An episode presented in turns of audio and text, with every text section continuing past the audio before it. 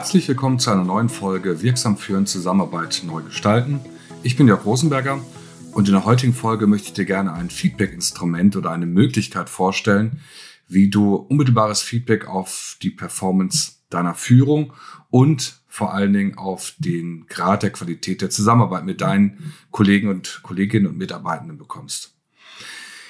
Das Instrumentarium nennt sich äh, Sounding Board oder Resonanzgruppe. Und äh, dieses äh, Instrumentarium nutze ich äh, kontinuierlich eigentlich immer in Form einer Beratung, wenn es um Veränderungsprozesse geht oder wenn es um die Optimierung äh, von Führungsperformance geht. Und ich möchte gerne erklären, äh, wie man ein Sounding Board äh, oder eine Resonanzgruppe einsetzen kann und wie möglicherweise du sie auch nutzen kannst der Grad der Intensität ist variabel, äh, der Aufwand ist verhältnismäßig gering. Aber verhältnismäßig heißt, er ist da, aber ich finde ihn im Vergleich zu anderen Instrumentarien gering. Zunächst erstmal die Begrifflichkeit. Sounding Board und Resonanzgruppe würde ich synonym nutzen. Es geht immer bei diesem ähm, Gremium darum, dass ein Querschnitt aus der Organisation, deinem Team oder deinem Bereich gewählt wird. Ein Querschnitt heißt ein repräsentativer Querschnitt aus den Menschen, von denen du dir oder eben die Führungsmannschaft, das Führungsgremium ein Feedback wünscht. Und äh, da fängt schon sozusagen das erste Detail an, wozu ich immer empfehle, äh, wenn man eine solch so eine Resonanzgruppe nimmt, die ja die Organisation in Kleinformat repräsentiert oder eben deinen Bereich in Kleinformat repräsentiert, dass äh, man wirklich darauf achtet, dass es repräsentativ ist, also vom von der Auszubildenden bis zur möglicherweise äh, fachlichen, also niedrigsten Führungsebene, die man noch einziehen könnte, also mit integrieren könnte. Und äh, jetzt kommt es, ganz wichtig ist, dass ähm, die Teilnehmer das A freiwillig machen und B idealerweise selbstbestimmt.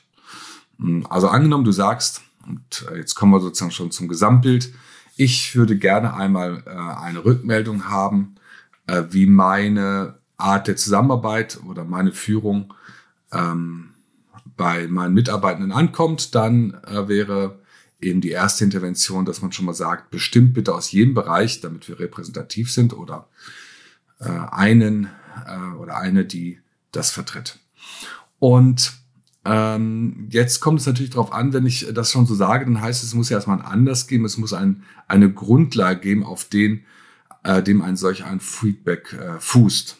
Und äh, sehr häufig sind das irgendwelche Commitments, Vereinbarungen, Leitbilder oder äh, Statements, auf die man sich einigt. Übrigens ganz nebenbei, das habe ich schon mal in einem vorigen Podcast ja auch ausgeführt, einer der wesentlichen Gründe, warum ich überhaupt immer wieder empfehle, dass man sich im Rahmen der Zusammenarbeit äh, auf irgendein Commitment einigt. Ich bin nicht, ich bin deshalb ein Freund von Leitbildern für Führung, Zusammenarbeit oder ähnliche äh, Instrumente haben, weniger, weil man sie schön an die Wand hängen kann, sondern weil man damit ein Mittel hat, äh, was man nutzen kann, um Feedback-Schleifen zu initiieren.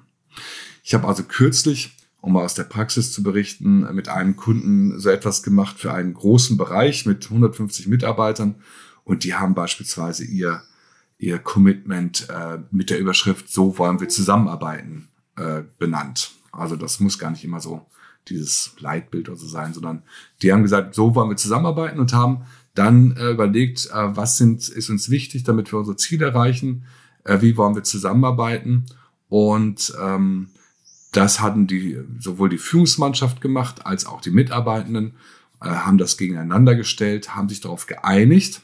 Da kommen solche Sätze, die sehr allgemeingültig sind und äh, die äh, an sich so nicht so besonders viel aussagen, wie zum Beispiel wir vertrauen uns oder wir wollen respektvoll miteinander umgehen. Und jetzt geht's los.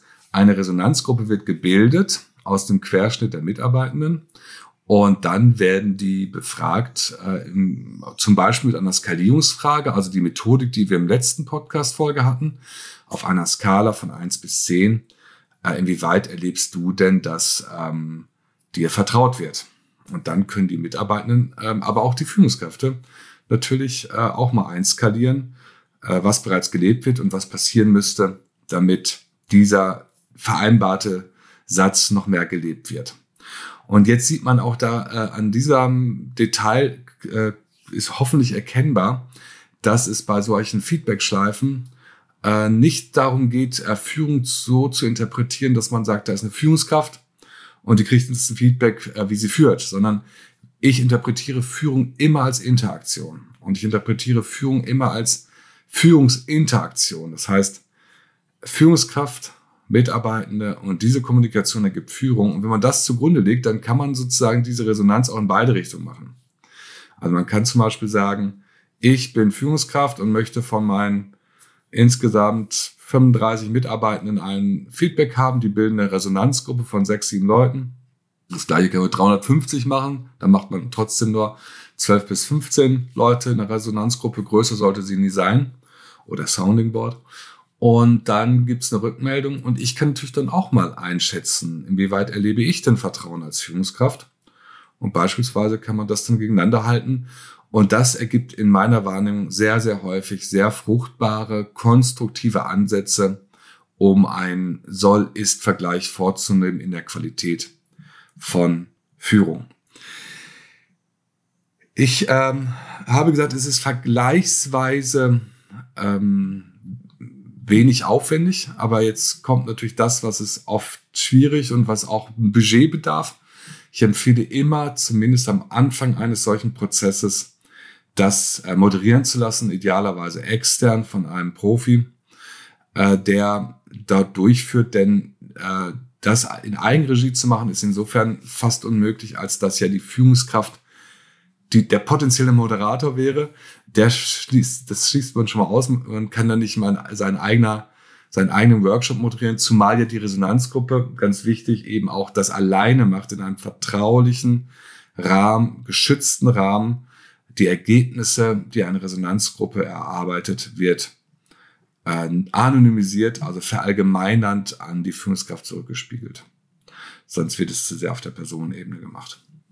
Und das ist sicherlich etwas, was ähm, aufwendig ist, weil es ähm, man braucht einen Moderator, man muss den engagieren und muss man auch bezahlen. Ansonsten ist das etwas, was äh, nach einer gewissen Zeit durchaus selbst organisiert passieren kann.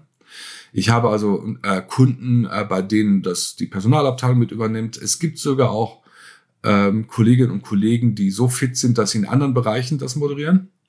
Ähm, aber das ist alles äh, etwas, was man in einem nächsten Schritt planen sollte, was heute noch nicht so ein, den Fokus haben sollte. Denn heute wollte ich dir eigentlich, äh, äh nicht nur eigentlich, sondern heute wollte ich dir ein Instrumentarium vorstellen, äh, das äh, dir erlaubt, äh, zusätzlich eine Feedbackschleife zu initiieren, von denen ich glaube, dass Veränderung und Qualitätskontrolle am besten darüber läuft. Ich möchte mal kurz zusammenfassen, äh, worum es mir heute in der heutigen Podcast-Folge ging. Es geht um Sounding Boards oder Resonanzgruppen. Diese Begrifflichkeiten sind synonym zu nutzen. Es geht darum, dass Feedbackschleifen initiiert werden, um äh, Qualitätskontrolle für Führung und Zusammenarbeit zu initiieren. Das passiert, indem man einen Querschnitt der betreffenden Gruppe befragt, auf Grundlage irgendeines Statements oder irgendeiner Prämisse in einem vertrauten Rahmen. Dieses Ergebnis wird anonymisiert zurückgespielt, so dass ein Diskurs zwischen Führungskraft und Mitarbeitenden entstehen kann. Wenn du Fragen zu diesem Modell hast, melde dich gerne. Wenn dir die Folge gefallen hat, dann like sie gerne. Und wenn du ähm, den Podcast magst und gerne hörst, dann freue ich mich über eine positive Bewertung bei Spotify und auch bei Apple, iTunes. Und ansonsten freue ich mich auf ein Wiederhören in zwei Wochen.